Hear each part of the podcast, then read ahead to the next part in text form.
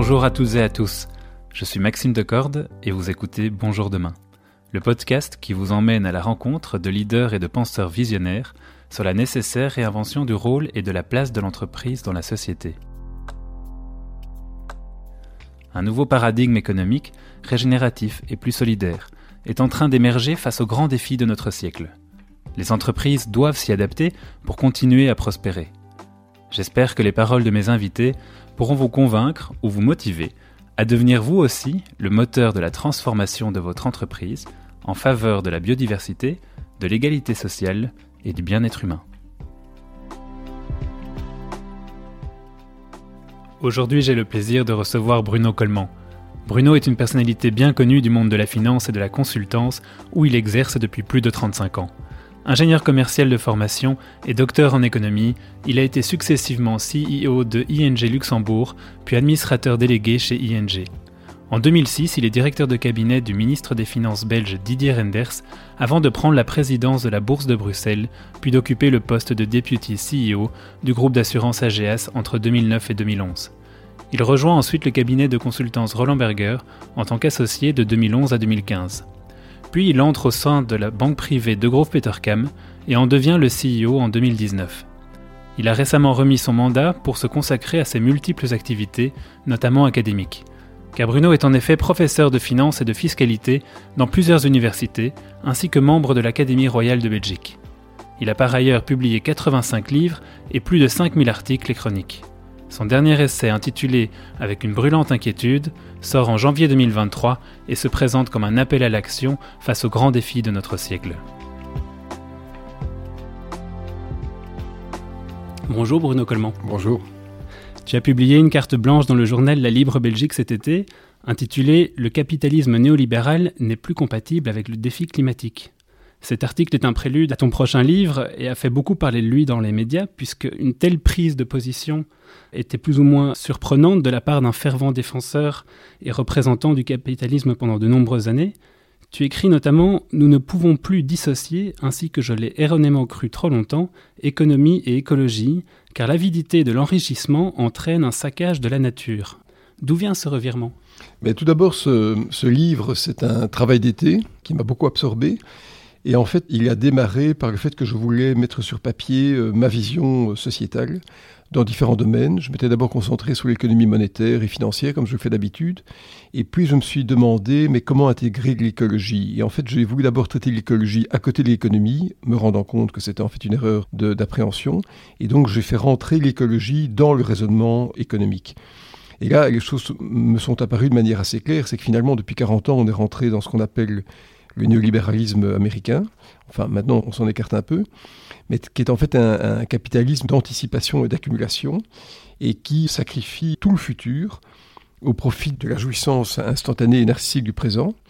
Et euh, sacrifier tout le futur, ça veut dire y compris les humains, en tout cas leur force de travail, mais aussi la, nature. Et donc euh, aujourd'hui, quand on sait qu'on a des problèmes de transition climatique extrêmement importants, en fait ils sont existentiels, ils sont entre autres entraînés par l'accélération du rythme du capitalisme. Il y a d'autres phénomènes aussi comme la population, la surconsommation, mais fondamentalement, le modèle capitaliste, c'est un modèle qui aspire le futur au, profit du présent. Le problème, c'est qu'à un moment, il n'y a plus de futur et que donc ça crée une exacerbation des violences, tant faites aux hommes qu'à la nature, dans une frénésie, dans une agitation qui, à mon avis, va mal se terminer si on ne rentre pas dans un contexte plus dirigiste en termes écologiques. Et, qu'est-ce qui aspire le futur, comme tu dis, dans ce système? Ben, Aspirer le futur, ça part de l'idée qu'on veut bénéficier de toute la jouissance possible de manière instantanée. C'est ce qu'on appelle le narcissisme exacerbé et que ben, pour produire les biens dont on a besoin avant de vite les jeter, on consomme plus qu'une planète. On sait qu'on consomme à peu près deux planètes par an, mais un jour sera peut-être trois ou quatre. Ce qui veut dire qu'à un moment, la Terre n'aura plus le temps de se régénérer et qu'on va voir des pénuries de certains biens. Bien sûr, les, personnes plus aisées pourront s'en sortir, mais qu'on va voir des grandes différences qui vont se créer entre les humains, nonobstant le fait que les problèmes climatiques vont toucher des, populations gigantesques. On parle de centaines de millions de personnes qui seraient en, précarité et donc en migration. Donc en fait, on a, on a maintenant, depuis 30-40 ans, un emballement de système. Bien sûr, les choses ont commencé il y a bien plus longtemps. Ça a commencé lors de la révolution industrielle, mais quand on voit la dynamique d'accélération, c'est vraiment dans les années 70 et 80 que l'accélération de, l'utilisation de la nature euh, s'est accélérée et, devient maintenant tout à fait hors de contrôle, puisqu'on sait qu'il y a toute une série de limites de tempérance, on va dire environnementale, qui ont été dépassées. Tu parles de, ce capitalisme depuis 40 ans, donc je comprends depuis à peu près l'école de Chicago, depuis Milton Friedman, et où les entreprises visent cette croissance et la maximisation des profits essentiellement pour rémunérer le capital investi. On sait par ailleurs que la croissance demande toujours plus de ressources et d'énergie et que les coûts environnementaux et sociaux liés à cette croissance ne sont pas pris en charge par les entreprises, mais plus souvent absorbés par la nature. Par pris en charge, j'entends intégré dans, dans le compte de résultat de l'entreprise. Et en parallèle de ça, on a les mêmes entreprises qui se fixent aujourd'hui des objectifs de développement durable pour 2030, pour 2050, sans pour autant remettre en question cette logique de croissance carbonée, sans intégrer les externalités négatives de cette croissance dans leur compte de résultat. Est-ce qu'on n'a pas affaire ici à un paradoxe insoluble ben, il n'est pas insoluble, il, faut juste euh, mettre les choses dans le bon sens. D'abord, effectivement, la logique friedmanienne, à laquelle j'ai cru d'ailleurs, parce qu'en fait elle était simple, simple à comprendre, c'était de dire que de business of business is to make business. C'est-à-dire qu'en fait, il n'y avait pas d'autres euh, bénéficiaires du système sauf les actionnaires, et que tout ce qui était non actionnaire, euh, créanciers, travailleurs nature, était en fait finalement des usances ou des nuisances, mais donc des externalités. Et aujourd'hui, bien sûr, les entreprises se veulent euh, vertueuses, il y a toute une, logorée euh, qui accompagne leurs actes, mais ce qu'on devrait imaginer maintenant, et je suis en train d'y réfléchir avec quelques étudiants, c'est en fait une comptabilité en trois dimensions, c'est-à-dire une comptabilité qui considère qu'il y a trois facteurs de production, le travail, le capital, qui sont déjà maintenant comptabilisés d'ailleurs de manière inégale dans un bilan et un compte de résultat, mais aussi la nature. Et qu'en fait une entreprise doit en fait euh, considérer l'utilisation de la nature comme un coût, et que donc le prix de vente, pour qu'elle soit bénéficiaire, doit refléter ce coût. C'est un peu une extension du, prix qu'on doit payer pour les tonnes de CO2. Et en fait, il y a un parallèle qui existe déjà maintenant. D'habitude, les, biens, les biens terrestres ne sont pas amortissables, sauf les mines. Euh, donc un, champ n'est pas amortissable dans la comptabilité d'une entreprise, mais une mine l'est, puisqu'évidemment on va épuiser le filon. Eh bien, l'épuisement du filon fait partie des coûts de l'entreprise. Donc il est possible, à mon avis, d'avoir une comptabilité un jour qui reflète globalement toutes les externalités, et donc qui donne, le, entre guillemets, le juste prix sociétal aux biens et services qui sont produits par l'entreprise. Ça, ce serait le seul aboutissement cohérent, je pense. Et donc un moyen de rendre compatible cette croissance économique carbonée avec les objectifs de développement durable? Absolument, parce que ça veut dire que tous les intrants aurait un, prix. Il ne faut pas oublier une chose, c'est que les, ressources naturelles ne sont pas comptabilisées dans le PIB aujourd'hui leur transformation, leur extraction, on ne les met pas les, ressources telles quelles. Et donc, si à un moment on donnait un prix à tout ça, je pense qu'on aurait une vision qui soit complète. Et bien sûr, on verrait qu'on a profité euh, d'un bien-être à coût réduit pendant des années parce qu'on a pu tirer profit de la nature sans devoir apporter une contrepartie. Et donc du coup, c'est un moyen de faire évoluer le paradigme de l'intérieur, puisque ma prochaine question, c'était faut-il déserter ou rester dans le système pour transformer nos sociétés? Moi, je crois qu'il faut rester dans le système. Parce que d'abord, changer de système, c'est comme changer l'hélice d'un avion euh, en plein vol, c'est pas possible. Mais par contre, je crois que ce changement de système passera par un partenariat entre les entreprises privées et l'État, beaucoup plus maillé et beaucoup plus fort qu'auparavant. Finalement, on se compte, depuis quelques années, que les États en ont été réduits à un rôle supplétif de l'économie privée. En fait, il faudrait un face-à-face, c'est-à-dire que les entreprises puissent dialoguer avec l'État et que les, normes, notamment climatiques, puissent être imposées aux entreprises. et le sont sous forme d'un certain dirigisme, ça c'est absolument évident. Et donc là, tu envisages un retour de l'État beaucoup plus fort dans ce nouveau système qui se dessine? Mais l'État est déjà beaucoup plus important qu'auparavant, parce que finalement, euh, il brasse maintenant 60% du PIB. Donc si Karl Marx était ressuscité aujourd'hui, il est mort en 1883, il dirait « je réussis au-delà de toute espérance ». Mais je pense que l'État doit être plus important en termes d'investissement. C'est là qu'il doit jouer son rôle. Il ne doit pas enlever au capitalisme sa spontanéité, mais il doit être capable de dire quels sont les secteurs dans lesquels il faut co-investir c'est une manière de rééquilibrer les effets euh, négatifs du capitalisme exacerbé. Oui. Pour le rééquilibrer sans pour autant dévier vers un, voilà. un communisme. Ou, euh, Voilà, et on a, on a connu cette troisième voie dans les années 60, 70, 50, avec une convergence des facteurs de production, avec un État qui était un peu poussiéreux, c'est vrai, mais qui, sans être interventionniste, avait un rôle à jouer au titre de partenaire avec euh, les entreprises. D'ailleurs, c'est ça qui a permis à la Belgique en particulier d'avoir des centrales nucléaires qui ont quasiment fourni 100% de l'électricité à la fin des années 70, début des années 80. Et en fait, la grande erreur, c'est d'avoir cru, de manière aveugle, et je peux être coupable d'ailleurs, en le néolibéralisme qui part de l'idée que le marché, dans l'invisibilité de sa main, hein, pour citer Adam Smith, c'est mieux que l'État, que la collectivité, comment allouer les ressources. Mais en fait, c'est faux. On ne gère pas un État comme une entreprise. D'abord, une entreprise n'est pas démocratique. Et d'autre part, une entreprise cherche le monopole, même éphémère, géographiquement, euh, temporairement, pour extraire le maximum de capacités bénéficiaires, tandis qu'un État doit gérer des articulations sociétales à très long terme et surtout des, des valeurs non marchandes, comme par exemple l'éducation et les soins de santé.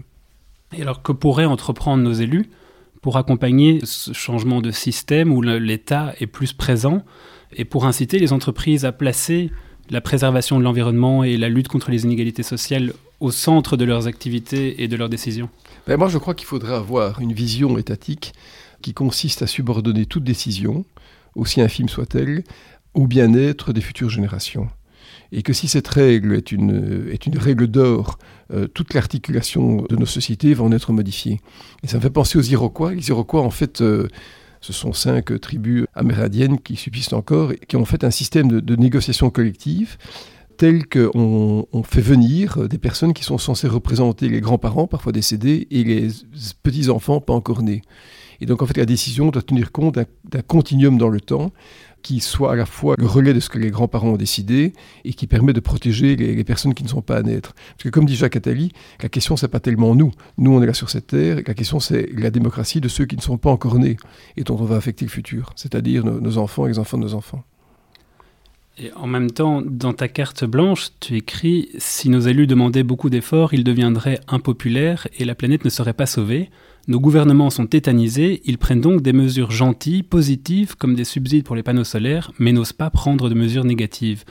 Comment concilier les attentes court terme de la population et des entreprises, la peur des politiciens d'être impopulaires, tout en préparant les 20 prochaines années, puisque tu parlais justement de, ces démocraties pour le futur, pour, pour les futures générations Je pense qu'un homme, un homme politique n'a pas à être populaire. Un homme politique, il est, il est bien sûr dans un, dans un cursus euh, personnel, mais je pense qu'un homme politique, il est là au service d'un pays. Et je pense que c'est la 16 qui doit l'étreindre à tout moment. Et c'est vrai qu'il y a des arbitrages à faire, très nombreux entre le court terme et le long terme. Moi, ce que je voudrais, c'est qu'en fait, la décision politique soit enrichie de travaux faits par des scientifiques, écoutés, reconnus et agissant de manière apolitique, évidemment, pour qu'on puisse guider la décision politique. Je prends l'exemple des voitures électriques. Bon, elle s'impose puisque les voitures thermiques vont être interdites en 2035 si on se tient aux règles qui ont été établies. Mais est-ce qu'on est certain que d'abord l'électricité sera un bien suffisamment disponible pour, pour, le faire? Est-ce qu'on est certain globalement que le bilan de carbone d'une voiture électrique n'est pas plus important, plus néfaste qu'une voiture thermique? Donc il y a toute une série de choses qui doivent être faites au-delà de l'effet de mode. Et donc bien sûr, il faut, il faut laisser au, au monde politique la spontanéité de sa décision. Mais moi je pense que si on aidait le politique avec des, supports euh, techniques, scientifiques beaucoup plus élaborés que ce qu'on a maintenant, on serait plus loin et dans une société beaucoup plus apaisée parce qu'on pourrait au moins mettre des chiffres euh, sur, euh, sur les choses. Et d'ailleurs, parlant de, ressources, et dont tu parlais de, voitures électriques et de leur bilan carbone, je comprends que le système capitaliste ne peut fonctionner que dans un monde de ressources naturelles illimitées, en particulier les ressources énergétiques donc pétrole, gaz, charbon euh, principalement, pour les ressources énergétiques fossiles. Et Jean-Marc Enkovici, cet ingénieur connu pour donner des conférences de vulgarisation sur les thèmes du réchauffement climatique et de l'énergie, disait d'ailleurs que ce qui a permis la mondialisation, c'est l'abondance énergétique.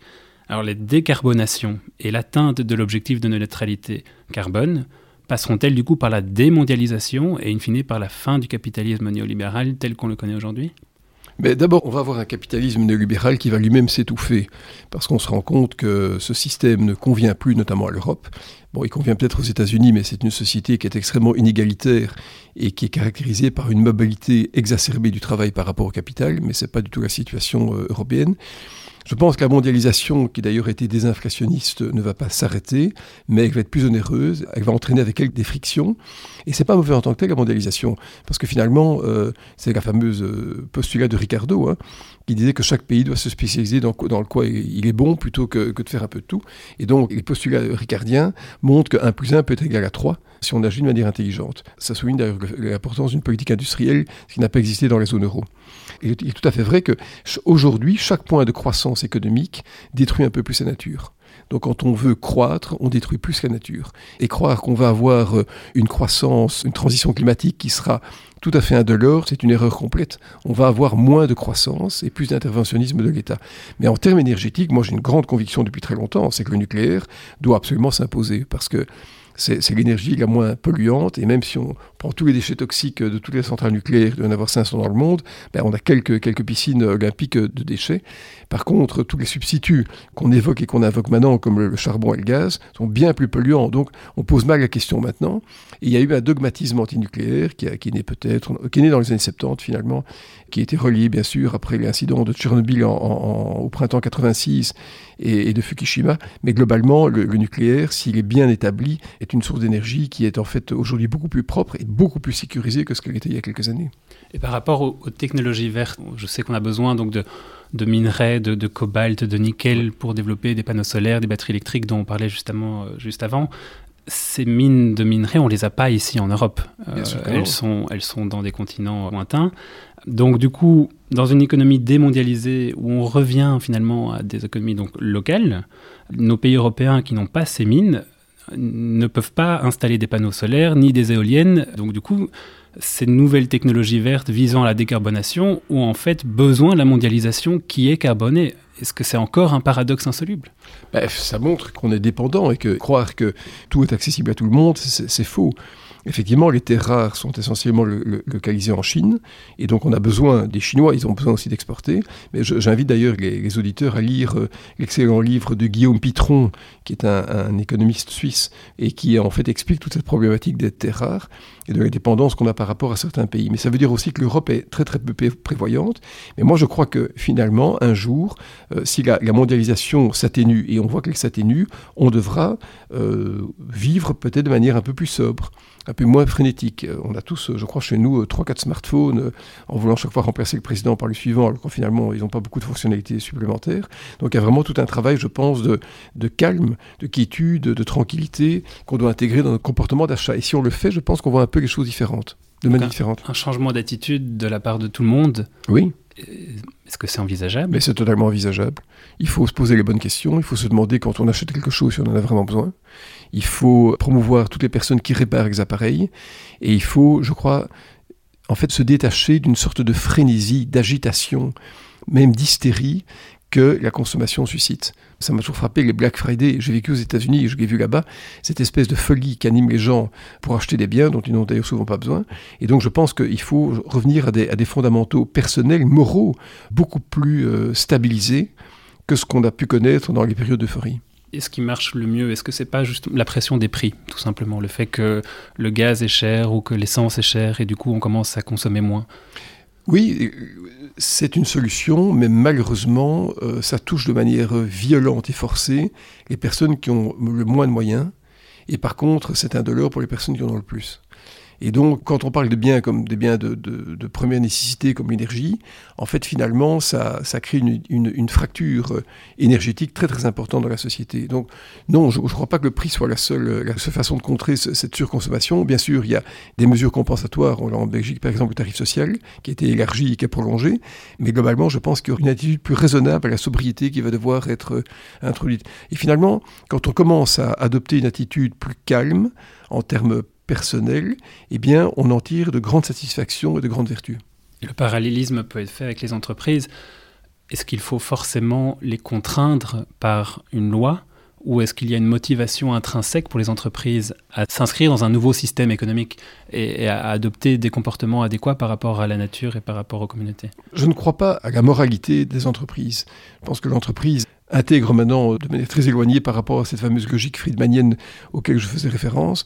L'entreprise intègre maintenant tout ce qu'on appelle les stakeholders, les parties prenantes à, sa gestion. Mais en même temps, euh, progressivement, les entreprises vont devenir des certificateurs de processus d'impulsion étatique. On le voit dans le domaine bancaire, on le voit dans le domaine de la construction. Donc les États vont intervenir pour contraindre les entreprises à certains comportements. Je répète, je ne crois pas à l'autocorrection du capitalisme. J'en ai acquis la conviction quand je dirigeais la Bourse de Bruxelles pendant la, la grande crise de 2008. Donc il faudra continuer à contraindre ces entreprises par un cadre législatif, par des normes qui leur permettent voilà, de se comparer et, d'être mieux vus par des investisseurs. Absolument. Et, d'ailleurs, ce qui va se passer, c'est que le couple risque-rentabilité, on sait qu'à tout risque correspond à un certain niveau de rentabilité, ce couple risque-rentabilité va décroître. L'entreprise pourra prendre moins de risques, elle devra plus obéir à des réglementations et elle aura moins de rentabilité en conséquence. Quand il n'y a plus de risque ni de rentabilité, c'est quand le système est totalement nationalisé. Mais on n'est pas dans ce schéma-là. Et donc ça veut dire qu'il y aura en fait un glissement vers une croissance moindre des entreprises parce qu'elles devront participer contribuer à cette transition climatique. Vous savez que la transition climatique énergétique en Belgique, moi je l'estime à 500, 600 peut-être milliards d'euros sur une période de 20 ans. Ça veut dire c'est une fois le PIB sur 20 ans. Il est impossible que l'État le fasse seul. L'État devra faire appel à des ressources du privé et bien sûr à, ses propres capacités d'emprunt. Mais donc il va falloir le faire sous forme de partenariat qui sera en partie euh, basé sur des accords, euh, mais peut-être aussi des réglementations. Pour finir, ce qui m'inquiète dans le climat actuel, c'est le repli des États sur eux-mêmes dans, ce contexte de, guerre et de crise énergétique, puisque pendant longtemps, finalement, ces, zones de libre-échange et l'interdépendance des États euh, d'un point de vue commercial ont, et, qui ont favorisé la mondialisation dont on parlait, ont aussi été un rempart depuis la Deuxième Guerre mondiale contre un nouveau conflit de cette ampleur. Elles ont permis la plus longue période de paix dans l'histoire de l'Europe moderne est-ce que finalement le retour à des économies locales, le, repli sur soi, euh, en même temps que les, pénuries alimentaires et, hydriques et la surpopulation, impliqueront de manière presque inévitable un retour généralisé à la guerre, en premier lieu pour s'accaparer les ressources du voisin? Ah ben, Je ne suis pas rassuré quant à la paix dans le monde dans les prochaines euh, décennies. En vérité, euh, on a déjà connu des phases de mondialisation. On a connu l'Empire romain, quand je me limite au monde occidental. On a connu les Vikings, hein, dans le premier millénaire. On a connu ensuite, un peu plus tard, euh, la route des Indes, qui était une mondialisation.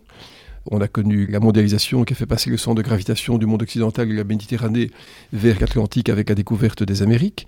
On a connu la mondialisation aussi avec le temps des colonies, même si c'était une période extrêmement néfaste. Donc on a connu des mondialisations précédemment. Mais celle-ci est globalisée. C'est ça qui est différent. Et donc tout marche bien dans un premier temps parce que le monde occidental est riche, a pu trouver des poches de croissance en termes de capital et de travail dans des pays plus éloignés. Ça, a d'abord été les pays de l'Est après la chute du mur en 89, et puis c'était les pays asiatiques, essentiellement euh, la Chine qui avait rejoint en 2001 l'Organisation mondiale du commerce. Et donc on a, on a connu cette mondialisation globalisée. Aujourd'hui, on n'est plus dans ce schéma-là. On voit que le monde se repolarise de manière extrêmement différente, que le monde occidental n'est plus dominant, que notre modèle européen est détesté par euh, à peu près 4 5 de l'humanité. Le dollar reste prédominant mais le dollar est la devise de 330 millions ou 350 millions d'habitants sur une population qui va atteindre cette année-ci 8 milliards. Donc on sent euh, de manière latente et, pernicieuse, sournoise, que des déséquilibres vont s'imposer. Et la guerre est un phénomène majeur, c'est une guerre qui est de nature à s'enliser, à s'aggraver. On est peut-être finalement devant le début d'un enchaînement qui nous échappe complètement. Et clairement, euh, tout le problème climatique, c'est un mur qui se dresse devant l'humanité, puisqu'on on va se rendre compte que la limite de la Terre pour permettre nos subsistances individuelles va être problématique. Donc on va certainement avoir des guerres de nature euh, alimentaire, de nature hydrique, on aura des migrations qui seront entraînées par les phénomènes climatiques. Donc le monde a vécu, je pense, dans une paix euh, un peu éthérée et chloroformante pendant quelques décennies. Maintenant, nous allons rentrer dans une économie beaucoup plus volatile. Et tout ça, pour moi, et c'est ma conclusion finalement, ça ramène au fait que ce modèle anglo-saxon dans lequel on s'est vautré euh, sans avoir, en avoir compris les contraintes et, surtout les limites, eh ben, c'était une erreur. Qu'on doit revenir maintenant à des économies euh, beaucoup plus équilibrées en termes d'intervention de l'État et en termes de stabilité des grands équilibres sociaux. Parce qu'une chose, et ça, ça concerne notre pays en particulier, qu'on nommait, c'est que nos économies sont caractérisées par une fracture sociale extrêmement importante qui touche tous les domaines, hein, éducationnel, culturel, euh, même alimentaire, et que tout ça a été occulté pendant des années et maintenant réapparaît avec la, gravité des crises qui nous assaillent. Bruno, es-tu malgré tout optimiste pour l'avenir? Il faut être un optimiste de volonté, c'est-à-dire que moi je considère que, comme disait François Mauriac, écrire c'est agir, et que on a tous un devoir citoyen. On a le devoir d'abord de clarifier nos pensées, d'être des, hommes ou des, femmes, des femmes et des hommes plutôt sages, raisonnables. Mais moi, mon choix, c'est d'être combatif par ma plume. C'est-à-dire que je considère que j'ai le devoir, m'intéressant à l'économie, ayant la chance de pouvoir être professeur d'université, de pouvoir susciter le débat. C'est ce que je veux faire. Je n'impose pas du tout mes points de vue. Chacun a raison, tout le monde a tort. Mais je, crois qu'on doit discuter de ces éléments parce que c'est important et que finalement, je n'ai pas envie qu'on rentre dans une société de médiocratie intellectuelle. Ça, c'est intolérable pour moi. Et je crois que les, intellectuels ont un rôle bien plus important à jouer que simplement se draper dans l'élitisme des universités. Euh, c'est vrai que si, Mauriac disait euh, euh, que écrire c'est agir, Goethe dans Faust disait qu'au début était l'action. Hein. Et donc les intellectuels doivent rentrer dans le débat public, partager leur savoir et combattre, on va dire, les idées fausses et contribuer à un projet de meilleure société. En tout cas, ça c'est ma volonté. Bruno, merci pour ton partage. Merci d'avoir accepté mon invitation. Merci beaucoup. Merci à toutes et à tous d'avoir écouté ce nouvel épisode de Bonjour demain. S'il vous a plu, je vous invite à en parler autour de vous et à laisser un commentaire sur les plateformes d'écoute. Si vous avez envie de suggérer des personnes que vous aimeriez entendre dans ce podcast, contactez-moi sur LinkedIn en tapant mon nom Maxime Decorde.